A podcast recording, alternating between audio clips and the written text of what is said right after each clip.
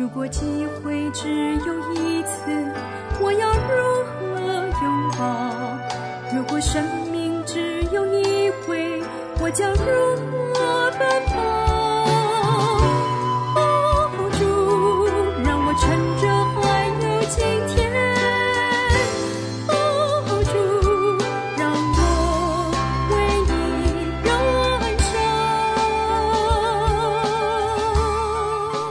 我们不是单打独拼，我们是相互分享，好让我们讲台的侍奉更被神使用，好让我们教会的弟兄姐妹邻里得饱足。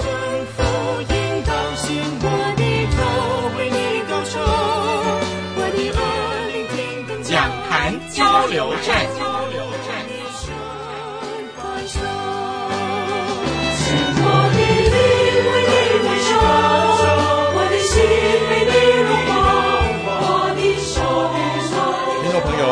平安，我是林老师。今天要和大家分享的题目是“来享平安”。我们先打开上帝的话，今天要读的是马太福音十一章二十五到三十节。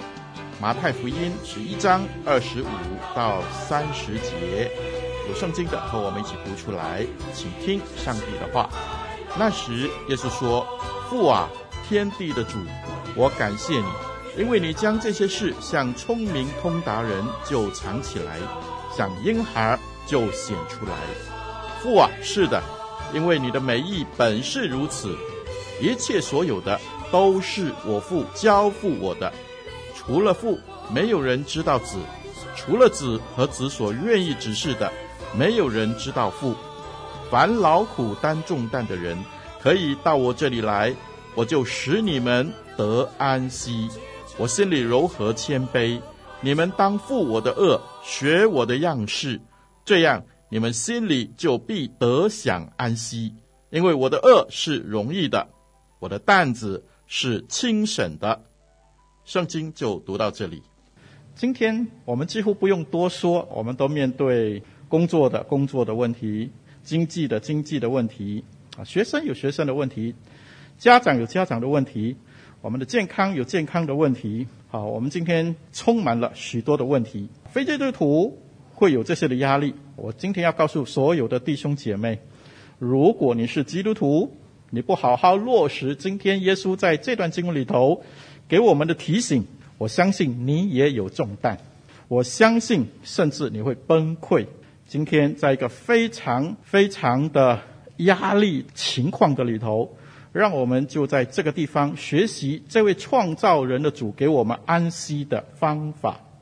刚才我们读的这段的经文一开始的时候就说：“凡劳苦担重担的人，可以到我这里来，我就使你们得安息。”“凡”这个字有两个意思，第一个是任何的人，凡是人都可以来到他的面前，每一个人都有烦恼，包括基督徒。包括非基督徒，每一个人都可以来到上帝的面前。凡还有第二个意思，就是任何的压力、任何的冲击、任何的重担，不管你面对怎么样的重担、怎么样的冲击，你都可以来到神的面前。有一些你说得出口，有一些你难以启齿的，但是没关系，在这位主的面前，我们凡事都可以交托在他的面前。可能有一些基督徒已经祷告很久了，但是一直都没有果效，为什么呢？这里主应许我们说：“凡劳苦担重担的人，就可以到我这里来，我就使你们得安息。”难道我们又是基督徒，又不得安息？主在骗我们吗？我们常常有这样的一个疑惑。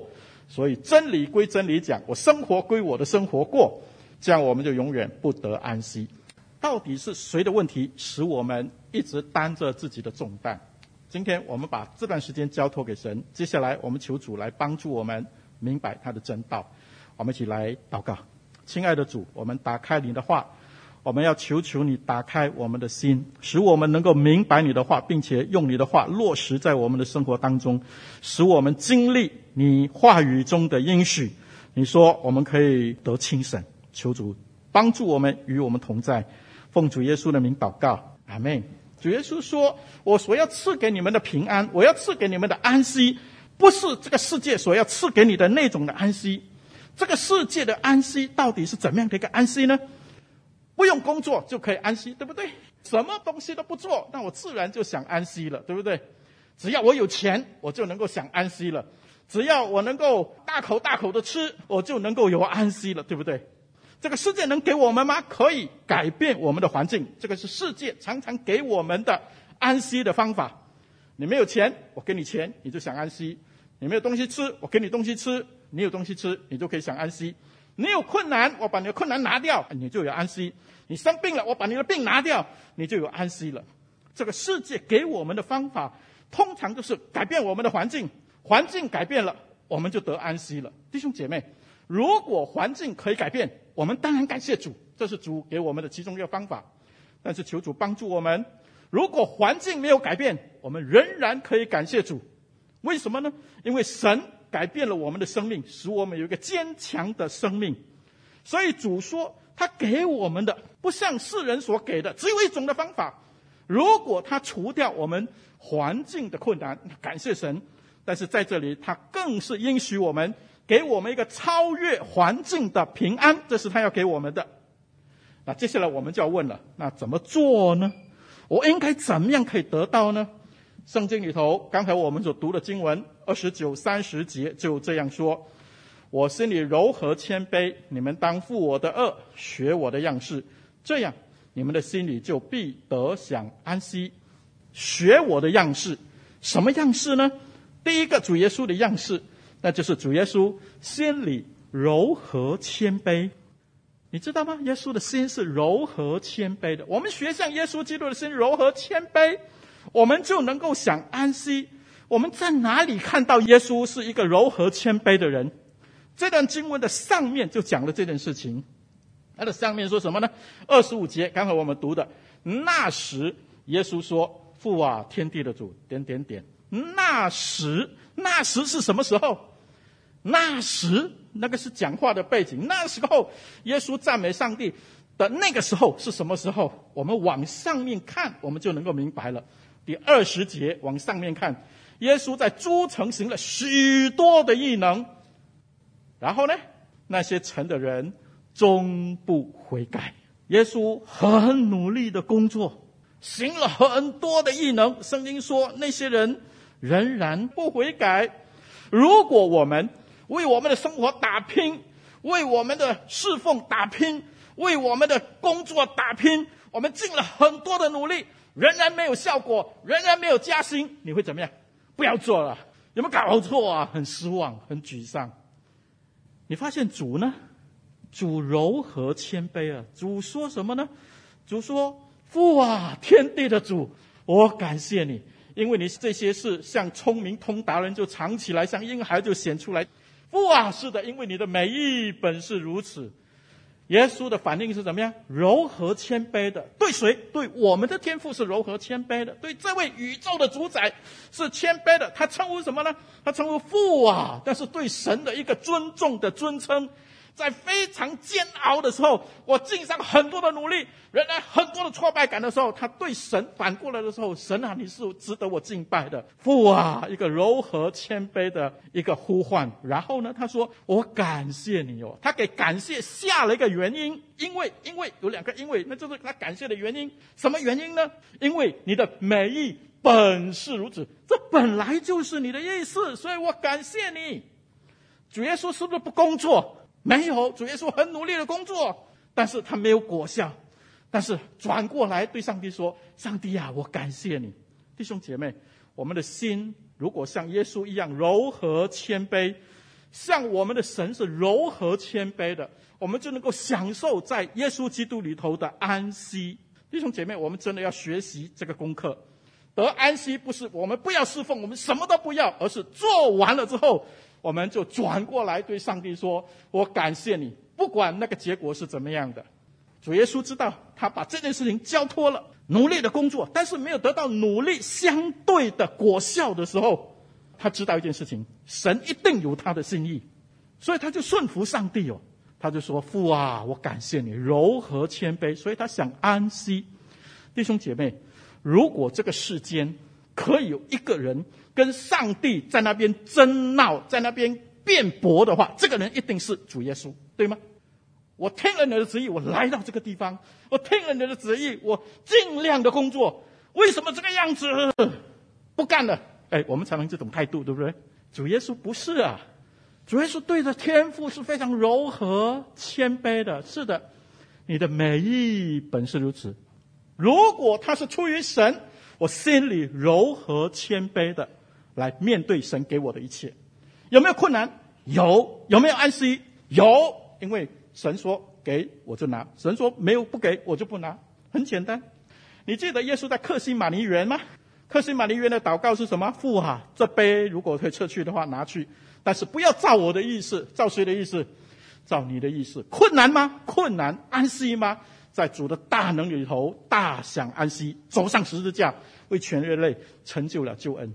主耶稣对神的心是柔和谦卑的。今天主耶稣转过来对我们说：“你要得安息吗？学我，对这位上帝心里是柔和谦卑的。”弟兄姐妹，你知不知道，我们的上帝也是柔和谦卑的？我们这位阿爸天父也是非常柔和谦卑的，你知道吗？如果在宇宙之间有一个人可以骄傲，那个可以骄傲者一定是全能的阿巴天父，你说对不对？我们常常不是这样吗？口袋有两分钱就在那边切切切切切，好像很大这样啊，讲话也出称出气，对不对？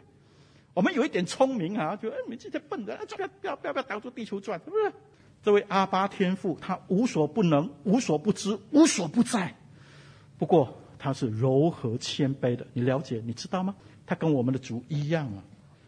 诗人在一百一十三篇四到七节是这样说的：上帝他创造万有，他坐在至高之处。圣经说什么呢？他自己谦卑。观看地上、天上、地下的事，这么样一位伟大的上帝，他谦卑他自己，看地上所有东西，他怎么看呢？他从灰尘里抬举贫寒人，他从粪堆中提拔穷乏人。你怎么样对待灰尘的？你打开电脑有灰尘，你怎么样？对不对？你在神的眼中，我们不过是灰尘，神没有。神怎么样？神把我们抬举起来，神把我们提拔起来，这就是我们的神了。他何等对我们何等的柔和谦卑啊！圣经说什么？一起来读二十九节，一二请，疲乏的他赐能力，软弱的他加力量。我们的上帝对我们何等的柔和谦卑啊！他看我们不行的时候，疲乏的，他赐能力。他告诉你说：“来，起来，站起来，加油。”他没有嫌我们很麻烦，他自己做更快，知道吗？他没有嫌我们说你什么都不能，我们很软弱。他说：“来，我给你力量，你可以的，加油！我扶你，我抱着你，来，起来。”你知道吗？不单单耶稣基督柔和谦卑，我们这位父也是柔和谦卑，弟兄姐妹。我们要得安息。主耶稣告诉我们什么呢？学我的样式，什么样式？柔和谦卑，像谁？你记得保罗和希拉吗？保罗和希拉为主努力工作，结果，结果被带到王宫去吃宴席，不是被关到监牢的里头。他在监牢里头怎么样啊？上帝啊，为什么？也不是他在监牢里头赞美上帝哦。他的心对上帝是何等的柔和谦卑，他知道没有偶然这件事情，一定有上帝的旨意在里头。他欢喜快乐，两个人在监狱里头唱诗歌，上帝把整个监狱里头交给这两个人，是不是？柔和谦卑向主，我们就可以得安息。大卫王好痛苦啊，东躲西藏。他的诗篇二十三篇怎么说？在我敌人面前，你为我摆设筵席。他看到筵席，上帝在他最艰难的时候，上帝为他摆设宴席。你用油膏了我的头，使我的福杯满溢。他不是看到困难，他看到这一切都是神给我的。神要操练我，神要帮助我。我柔和谦卑的向着我的神，神就要帮助我。弟兄姐妹，环境有困难吗？有，可以安息吗？可以。为什么？因为我们心里头有一个大过环境的力量。我们怎么可以得到这个力量？因为我们知道这位神他是信实的，我信得过我的神，所以我们可以向前走。弥迦书这样说：“世人啊，耶和华已指示你何为善，他向你所要的是什么呢？只要你行公义，好怜悯。记得哦，不是不做工哦，行公义做工，好怜悯做工。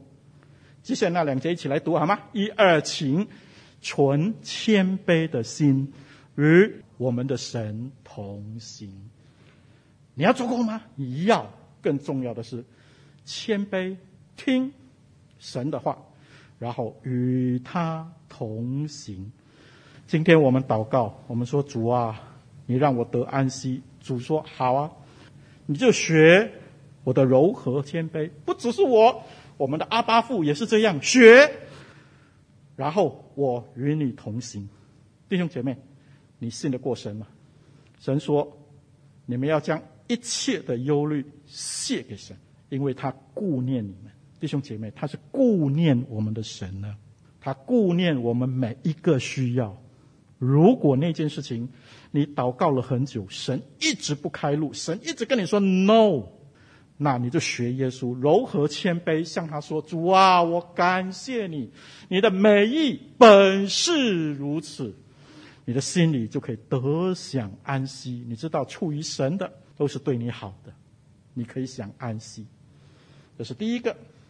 第二，第二十九节说：“我心里柔和谦卑，你们当负我的恶，学我的样式，这样你们心里就必得享安息。”三十节，因为我的恶是容易的，我的担子是轻省的。第二，学我的样式，什么样式呢？跟我一样，负我的恶，我负恶，你也负我的恶。什么叫做恶啊？在牛上面有一个木条，那个就是恶啊。有恶好还是没有恶好啊？当然没有恶好了，对不对？没有饿，要喝水就喝水，要吃草就吃草啊，要去哪里要追蝴蝶就追蝴蝶，对不对？牛追蝴蝶很可爱啊，啊，要怎么样都可以。有饿放了就要听后面那个人指挥了，他叫你转左，你就转左；转右，转右，转圆圈，转圆圈，你就要听他的了。所以有饿是不容易的。哎，但是主耶稣说什么呢？你负我的轭，你就得享安息，因为我的轭是容易的，我的担子是轻省的。弟兄姐妹，我们怎么样理解这件事情啊？请问，谁发明火车？谁？哦，我知道，George Stephenson，乔治史蒂芬森，在一八一四年。听清楚我的问题，我是问。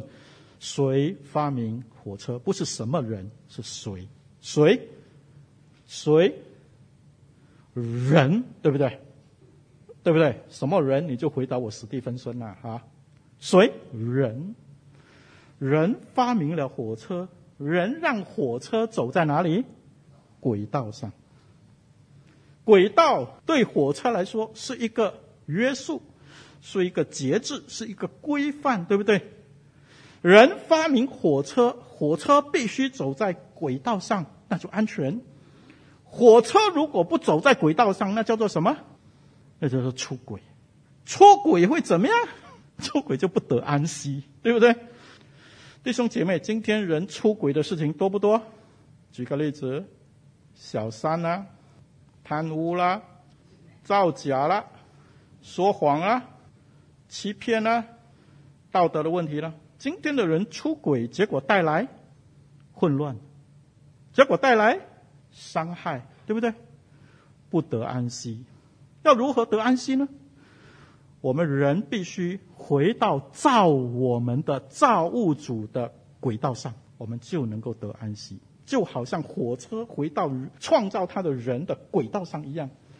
人要回到创造我们的神的那个范畴的里头，那个轨道的里头，那就是神的道，那就是真理。人一走在真理上面就没有问题。人会不会出轨？会。人一出轨就发生灾祸，就不得享安息。伤人伤己，害人害己。我们看多了，我们必须回到轨道上。轨道是什么？轨道是节制。那你觉得你不要有轨道容易，还是要有轨道容易？当然要有轨道，有节制容易了。弟兄姐妹，如果你想要得恩典，我们就必须照着这位神造给我们的轨道，在轨道上而行。否则，弟兄姐妹，他一定会赐福给我们的。所以，如果今天你祷告，你说神啊，求你赐福给我，你必须在神的面前说：神啊，我愿意行在你的轨道上。如果你行在他的轨道上，神很自然的也把他的恩典给我们，这是神给我们的应许。雅各说：只是你要行道，不要单单听到自己欺哄自己。二十五节说。唯有详细查考那全备使人自由的律法，来找上帝的话，并且时常如此，这人既不是听了就忘，是怎么样呢？行出来，神这样说，我这样做。接下来那句话，我们一起来读好吗？一二请，就在他所行的事上，必是什么意思？你没有求，我都给你，这叫做必。你走在他的轨道上。你什么都没有讲，他给你。所罗门不是这样吗？他走在神的轨道上，神说：“我喜悦你，你求的我给你，你没有求的我都给你。”所以弟兄姐妹，我们每一天每一件事，求主帮助我们守住，因为只有在他的里头，我们可以找到恩典、安息跟福气。弟兄姐妹，求主帮助我们。如果你现在服侍服侍的很辛苦，你要祷告，你要求神帮助，改变你的思维，因为主应许我们说要得安息，我们可以轻省，我们可以得福。我们要怎么样得安息呢？第一，主耶稣说了，学主的柔和谦卑，信得过他，只听天父的话。第二，负主的轭，主的轭是容易的，为主劳苦，不要寒。最后，回到主刚才所讲的那一句话，第二十五节，那时主说，那时是什么时候？主说呢？哦，那时是主在诸城中行很多的神迹，努力工作的时候，他们都不悔改。为什么不悔改？为什么不悔改？二十三、二十四节说：迦百农啊，你已经升到天上，或者翻译作：你将要升到天上吗？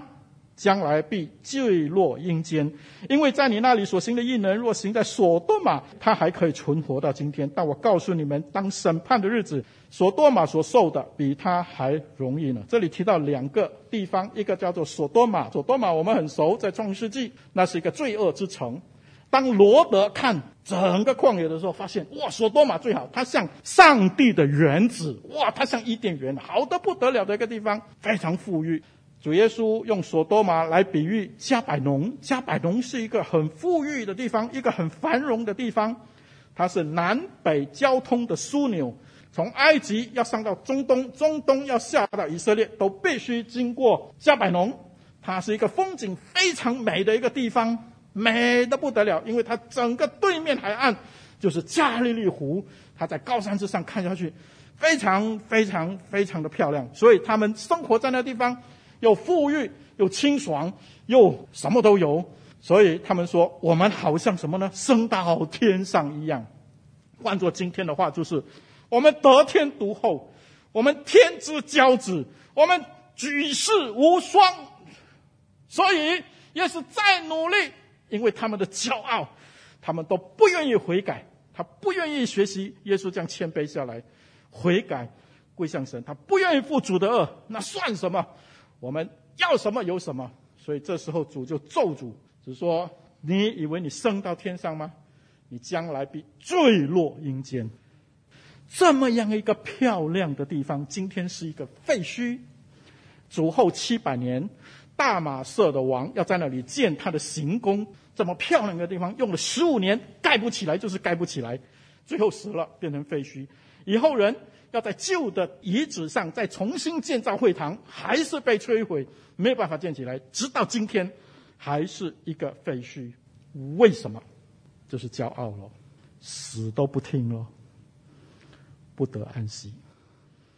弟兄姐妹，亲爱的朋友，不要把迦百农这样的生命放进我们的生命里头，那注定是一个祸害。我们要求主帮助我们。主说什么呢？